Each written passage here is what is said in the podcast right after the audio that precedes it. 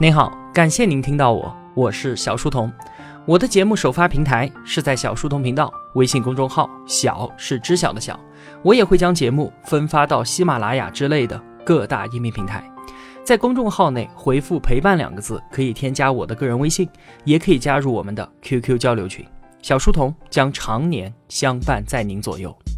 我们正在解读《曾国藩传》，作者张宏杰。张宏杰老师呢，也有他自己的付费音频课程，叫做《曾国藩的二十四锦囊》，在这里推荐给同学们。本期节目的文案有七千六百字，我大约会用二十六分钟的时间为您讲述。在上期节目当中啊，我们说，一八五八年，四十八岁的曾国藩得以二度出山，一方面呢，是因为他的一生挚友胡林翼多方的运作。另一方面呢，也是因为太平天国死灰复燃，咸丰皇帝啊，这个时候确实非常的需要他。那这一次复出呢，曾国藩的处事方式大变，面对皇帝变得柔软谦逊了，面对同僚变得和善周到了。曾经的他呀，就是一个愤世嫉俗的理想主义青年，像是斑马群当中的野马，因此呢，被群起而攻之。现在他在自己身上也刷上了条纹，这样的改变让他以后在官场上变得如鱼得水。晚年的曾国藩说：“我这一辈子和农民军作战消耗的精力不过三四，其余的精力都花在了官场斗争之上。这是任何一个想在当时中国做些事情的人都要付出的代价。多少方正之士被中国社会的特色磨得一事无成。”而曾国藩呢，在与世界为敌那么多年之后，终于修得内圣外王之道。曾国藩率领湘军，他的作战原则就六个字：结硬寨，打呆仗。通过挖壕沟、筑高墙的方式，相当于把自己放置在一个坚固的壳里面，先让自己立于不败之地，然后呢，让别人来进攻，等着对方犯错。这样的战法极大的体现了曾国藩的人生哲学，哪怕是进攻城池，湘军也是用壕沟和高墙把敌人给围困起来，反客为主，等着敌人前来突围。之前啊，曾国荃拿下吉安，胡林翼攻克九江，用的都是这样的战术。那按照曾国藩的天下大计，武汉和九江已经在自己手里了，下一步就是克复安庆。经历了一年多的围困和几次浴血奋战，攻克安庆的捷报终于传回了朝廷，平定太平天国的大局已定。可惜啊，咸丰皇帝没有看到这一捷报就去世了。紧接着，和曾国藩砥砺前行了一辈子的挚友胡林翼也撒手人寰。那么，咸丰一死，大清中央的政治格局会发生什么样的变化呢？曾国藩的命运又将如何呢？在围困安庆的过程当中啊。太平天国击破了江南大营，最高统帅两江总督何桂清逃跑了。那在多方的运作和努力之下，曾国藩终于是得到了梦寐以求的两江总督的任命。总督这个职位啊，相当于今天的省委书记，但是比省委书记的管辖权要大得多。一个总督他统管几个省的军事和行政大权。曾国藩的两江总督是统辖江苏、江西和安徽三个省。之所以叫两江，是因为之前江苏和安徽是一个省，叫做江南省，所以江南、江西统称两江。另外啊，我们经常听说的两广总督就是统辖广东、广西；湖广总督呢，湖南、湖北；云贵总督，云南、四川。总共八大总督，地位最高的叫做直隶总督，管辖今天的北京、天津、河南、河北和山东的一部分。现如今，曾国藩出任两江总督，又手握湘军兵权，他无疑已经是大清朝最有权势的人物之一了。咸丰死了之后，接替皇位的载淳，也就是同治皇帝，才六岁，所以咸丰在此前啊，安排了以肃顺为核心的八位顾命大臣辅佐自己的儿子。但是这样的权力安排是极其不稳定的，因为当时咸丰的亲弟弟。手握外交大权，并且非常能干的恭亲王奕欣，没有给这个人安排位置。另外呢，关于小皇帝的两位母亲嫡母慈安和生母慈禧，也没有明确的权力安排，这就为之后的政变埋下了巨大的隐患。结果啊，咸丰死了才两个多月，醇亲王奕欣和慈禧太后、叔嫂两个人就发动政变，把八位顾命大臣全部都给踢出了局。肃顺等三人被诛杀，史称辛酉政变。这让曾国藩是惶恐不已啊！因为谁都知道肃顺是很支持他的，所以呢，他们两个自然是一条线上的人。然而啊，曾国藩一生为官，不攀附个人的原则，在这个时候又救了他一次。肃顺虽然推崇曾国藩，但是他们两个人之间呢，并没有建立超越官场的私人交情。所以啊，慈禧在肃顺家里面搜出了很多的书信，唯独没有曾国藩的，这就让慈禧对他非常的信任。曾国藩在这一次政变之后，权位反而更进了一步，朝廷就把浙江省也划给了他。你看。江苏、安徽、江西，再加上浙江，一个人节制四省，这在大清朝可是前所未有的事情。事实证明，慈禧和奕欣这个组合远比咸丰要明智。他们更清楚，消灭太平天国就一定要重用曾国藩。因此呢，曾国藩在官场上进入到了一个难得的顺境。他紧接着把自己统辖的四省巡抚，也就是省长，全部都换成了自己的嫡系。朝廷为了配合湘军作战筹饷，在全国范围内调整了封疆大吏的任命，像是两广总督、广东巡抚、四川总督、湖南巡抚、湖北巡抚，全都换成了曾国藩的故交旧友。有了这么好的政治环境，曾国藩就可以从容地布置剿灭太平天国的最后计划了。于是。他制定了三路大军，展开了全面反攻。东路，李鸿章接任江苏巡抚，创建淮军，以上海为根据地，收复江苏全境。南路，新任浙江巡抚左宗棠率楚军进浙江，收复杭州。最重要的呢，当然是他亲弟弟曾国荃的中路。他在安庆顺江而下，直指太平天国首都南京。攻克南京，这将是太平天国最后的，也是最重要的一次攻坚战。为此呢，曾国藩部署了四支兵力，除了曾国荃这一支，分别还有西南北三路。本来是打算复制安庆之战，让自己的弟弟围城，其他三路打援。然而啊，曾国荃用兵太锐，全然不顾曾国藩的多次劝阻，他一路攻城拔寨，一口气就打到了南京城外的雨花台。安营扎寨，准备要夺下这天下第一功。那其他路线的部队都被曾国荃给远远的甩在了身后，一时间形成了孤军深入之势。在南京城下扎好营盘之后，曾国荃就兴冲冲地带着几名副将外出巡视，领略一下这一座江南名城的风采，也估计一下需要挖多长的壕沟才能把它给围起来。这一走啊，才发现大事不好，南京城墙。那不仅仅是中国第一大城墙，而是世界第一大城墙啊！当初明太祖修建这座城池，前后花了二十一年，周长九十六里，墙厚十四米，高达二三十米，规模是极其的宏大。曾国荃带队走了一天，都没能看到全貌，这下他彻底傻眼了。安庆的城墙不过九里多，他们修了七十里的长壕来围困，那眼前的这座南京城墙。九十六里，十倍于安庆，难道要修七百里的长壕吗？那岂不是和秦始皇一样，要修一道长城出来了吗？但是他手上只有两万多人，撒在南京城外，就像是胡椒面撒在锅里一样，根本就看不到影。现在啊，他后悔没听哥哥的话，不应该轻率进兵了。太平军低头一看，曾国荃都冲到脚下了，那还得了？正在上海作战的李秀成率十万大军迅速回援，抓住了曾国荃孤军暴露的机会，发起猛攻。他赶紧写信给曾国藩认错加求救。其实啊，不等曾国荃开口，曾国藩就已经四处发出调兵令。但是各路军情都紧急，他也没有办法。但是他判断说，李秀成的这次围攻不可能持续太久。长江水运航线被湘军牢牢地控制着，而他手上的十万大军每天都要吃掉上千担粮食，仅仅依靠陆运的话，是根本不可能满足长期作战的要求的。所以啊，李秀成坚持不了多久。他告诉曾国荃：“你只要顶住一个月，太平军必退。”雨花台大战持续了四十六天，正如曾国藩所预料的，太平军因为粮草不济，只得撤兵。曾国荃总算是活下来了。但是他也付出了惨重的代价。随曾国荃作战的曾国宝，在战后不久因为操劳患病而死。曾国藩又失去了一个弟弟。雨花台大战之后，曾国荃胆气复壮，他派人回乡募兵，再加上曾国藩不断的调兵支持，围城的湘军逐渐增加到了五万人。旷日持久的南京攻防战开始了。面对南京这座坚城，曾国荃真的是百计尽施，攻坚、偷城、地道、间谍，想尽了一切办法都不成功。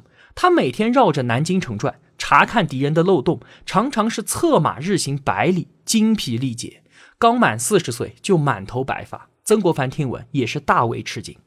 转眼间啊，三年就这么过去了。在这三年时间里面，李鸿章和左宗棠他们各地的战事都已经平息，全天下的目光都聚焦到了曾铁桶的身上。曾国荃为此情绪焦躁，常常生气，身体是越来越差。而他哥哥曾国藩呢，则是一封又一封的写信劝慰。青年时代的曾国藩坚信人定胜天，他非常推崇意志的力量。正所谓精诚所至，金石为开。在湘军初创之时，曾国藩对于自己的主观能动性相当的自负。他认为天下事只要坚忍不懈，总可有志进城。但是啊，从他被罢黜回家、大悔大悟之后，“天命”这两个字频繁地出现在他的词典里面。仰观宇宙之大，俯察品类之盛，他悟到人力其实是很弱小的。像是攻克南京这样的历史大事，完全掌握在上天的手中。这些大事件的背后，有着天时、历史和人心等等诸多力量在起着作用。因此呢，我们只需要尽自己的能力，而不必把太多无法承受之重揽到自己的肩上。正所谓尽人事，听天命嘛。曾国藩还说啊，我们看到那么多的人，真正出力的却不一定成功，而成功的人呢，又不一定幸福。更何况功名富贵，那都是给别人看的。只有心胸开阔，自己才能够得到好处。一直到一八六四年六月十六号这一天，湘军挖的一条地道侥幸穿到了南京城下。第二天中午，随着一声巨响，南京城墙崩塌，湘军蜂拥而入。曾国荃仰天长叹：那么多年的辛苦终于到头了。南京城破，此时正在进行激烈的巷战。曾国荃没有继续指挥战斗，而是拿起笔给皇帝和慈禧汇报这一天大的喜讯。三天没有合眼的他，写完奏折之后倒头大睡。两天之后，半夜三点，曾国藩被从睡梦当中叫醒，他已经猜到是什么消息了，颤抖的手握住这封公文，看完之后，曾国藩是百感交集。从一八五三年创建湘军到今天，整整十二年了。在这十二年里面，他失去了曾国华、曾国宝两个亲兄弟，把数万同乡亲手送进了鬼门关。他自己呢，更是多次自杀，数次濒危，承受了超过常人耐受极限百倍的艰难，才换来这一张捷报。平定太平天国，他到底是功还是过呢？从晚清民国的革命党人到今天。很多人都觉得曾国藩镇压了代表进步力量的太平天国是不可饶恕的罪恶。那我们也来听一听不一样的声音。之前啊，在曾国藩第一次出山办团练的时候，我们就讲过，太平天国的一大罪恶在于它是中国传统文化的毁灭者。如果他成功了，那不仅仅是改姓易号那么简单，而是整个国家将被外来文化所统治。那除了文化理念之外，太平天国的地方治理能力也是远远低于清政权的，他从来就没有建立起正规的地方财政体系，物资供应的来源竟然就是横征暴敛。只要占领一座城市，太平军士兵就被奖励三天的时间去做他们想做的任何事情。那他们会做出什么样的暴行呢？自然可想而知。在定都南京之后，太平天国官僚队伍迅速膨胀，他们开始大肆追求物质享受。所以，洪秀全虽然说轻徭薄赋，但是其实摊派到老百姓头上的任务远远超过了他们的负担能力。人民的生活状况是远不如在清朝统治之下的。有一位西洋人，在一八六零年的时候，到了清政府统治下的苏州，那里的繁华给他留下了非常深刻的印象。一年之后，他故地重游，这里已经被太平军控制了。苏州的破败和荒芜令他难以置信。那些悲惨的个体镜头，我就不再描述了。有兴趣的同学可以到书里面自己去看。在太平天国沉溺饮宴作乐的这十年中，他是否有什么业绩呢？什么都没有。他是否曾经对人民给予了最起码的尊重，或是一般的同情，哪怕是淡漠的宽容呢？有谁能够做出肯定的回答吗？它究竟是一场抱着摆脱沉重枷锁的宗教民族运动，还是血腥的劫掠呢？答案应该再明显不过了吧？当代著名哲学家冯友兰先生评价说：“中国需要向西方学习的是西方的长处，应该是他们的现代化，而不是西方的缺点。太平天国要搬来中国的是西方中世纪的神权统治，而西方的近代化正是从与这个缺点的斗争当中生长出来的。”太平天国统一中国，那将使中国倒退几个世纪。曾国藩有没有把中国推向前进，尚可讨论，但是他确实阻止了中国的倒退，阻止了中国的中世纪化，这就是他最大的功劳。太平天国是世界历史上规模最大的内战，这场战争给我们中国带来的人口损失在一亿人以上。无论如何，现在这场持续了十四年的大规模屠杀和动荡。终于是告一段落了。曾氏兄弟满心以为立下如此天字第一号大功，朝廷一定会立加颁赏的。可是不料，皇帝发下的谕旨不是表扬，而是对曾国荃的严厉指责。上谕批评说：“曾国荃在南京城破之后，你应该积极指挥战斗，结果呢，你竟然跑回营房去写奏折，怎么这么急着表功吗？”这道上谕的语气是非常的不客气。字里行间尽显对曾国荃的厌恶之情。紧接着又一道上谕下来，追问南京的财富下落。据说啊，南京城中那可是金山银海，现在城破了，怎么没听你们提起呢？如果真的有巨款，你们应当上交国家。另外还说啊，曾国藩倒是儒臣出身，修养有素，朝廷是放心的。可是曾国荃就不行了，可别承受不了几天的皇恩就被拿下了。朝廷的这两记闷棍打得曾国荃是晕头转向，获胜的喜悦顿时就烟消云散了。他不禁纳闷，这是怎么回事呢？原因啊，其实有两个。第一个是朝廷的猜忌。攻陷南京之后，朝廷封曾国藩一等侯，封曾国荃一等伯爵。表面上看啊，这两个人的名望在这个时候已经达到了顶点，但实际上呢，二人已经步入到了一个极其危险的转折点。为什么？因为狡兔已死，走狗当烹。曾国藩手握重兵十二万，现在他自己已经取代太平天国，成为了清王朝最大的威胁。所以慈禧对他们兄弟两个疑惧之心大增。于是朝廷采取了两方面的措施：一方面呢是迅速提拔和扶持其他的湘军将领，特别是那些和曾国藩关系不好的人，比方说左宗棠、沈葆桢这些人，意图分化湘军。另一方面呢，就是积极打压曾国藩的嫡系，最突出的呢就是曾国荃。第二个原因啊，是朝廷对于曾国荃的贪婪素来厌恶，南京城破之后的大抢劫和大屠杀，更是让他臭名昭著。野史记载说啊，多年之后，左宗棠问时任两江总督的曾国荃，说你这一辈子成功的秘诀是什么呀？曾国荃说：挥金如土，杀人如麻。这则野史啊，确实道出了部分的真相。曾国荃的部队有两大特点：贪财能抢，残酷好杀。他所谓的赏罚分明，就是谁敢后退，杀；打了胜仗，抢。所以每下一座城池，都以搜剿为名，大抢三天。曾国荃围困了南京城三年，当时军饷都已经拖欠了一年多了，士兵们就靠着喝粥度日。之所以能够坚持下来，就是因为人人都有这个信念：南京城破，大家都要发财。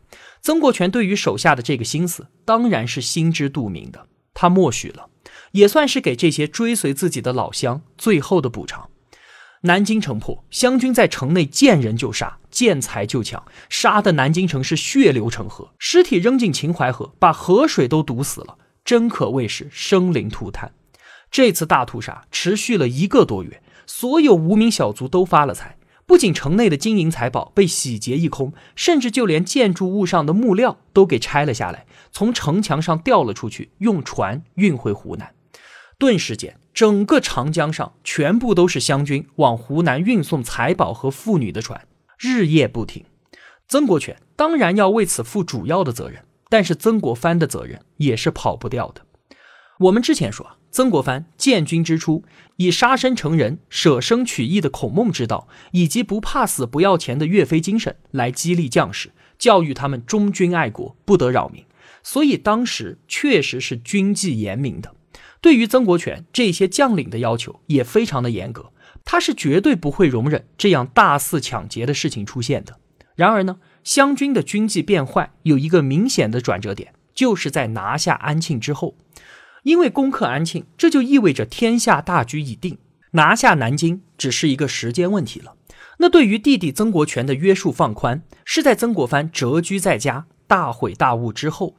其中有这样一个原因啊，就是曾国藩之前以圣贤要求自己，每年都没有什么钱寄回家的。后来他回家守孝住了两年，才了解到父亲生前操持这个家有多么的不容易。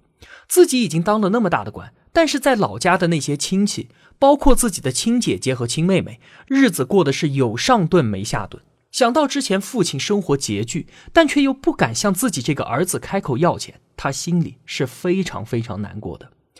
于是呢，再度复出之后，他对曾国荃的敛财就睁一只眼闭一只眼了。因为曾国荃是一个非常大方的人，他有了钱就会照顾整个家族，这就弥补了曾国藩自己对于家族内心上的愧疚。很多人觉得曾国荃在南京捞到了巨大的财富。可是经过考证之后呢，我们还是要说句公道话。他虽然放纵部下大肆抢劫，但是自己的收获呢，也并没有十分的巨大，并没有像传闻那样说的有数千万两白银，大概就几万两。所以呢，曾国荃也并不是那种巨贪，他的敛财程度没有超过湘军将领的平均水平。在此之前啊，曾国荃的名声就不好，但是朝廷需要他卖命，也就没有说什么。现在仗已经打完了，也就该好好的收拾一下他了。曾国藩是深知啊，这两道上谕虽然是下给曾国荃的，但实际上也是在敲打他。对于朝廷的猜忌，曾国藩是早有心理准备。他深知日中则仄，月盈则亏，太阳到了正午就要偏西了，月亮圆满之后就要出现缺陷了。当一个人的地位、权势和声望达到顶点的时候，也就是要走下坡路的时候，稍有不慎，必生祸患。曾国藩熟读史书，古往今来，做到他和曾国荃这样的高位，兼有大名大权的人，能够平安降落的非常少。翻阅二十四史，估计只有郭子仪一个人结局还算不错。这句话可不是曾国藩危言耸听，我们随便点几个看看。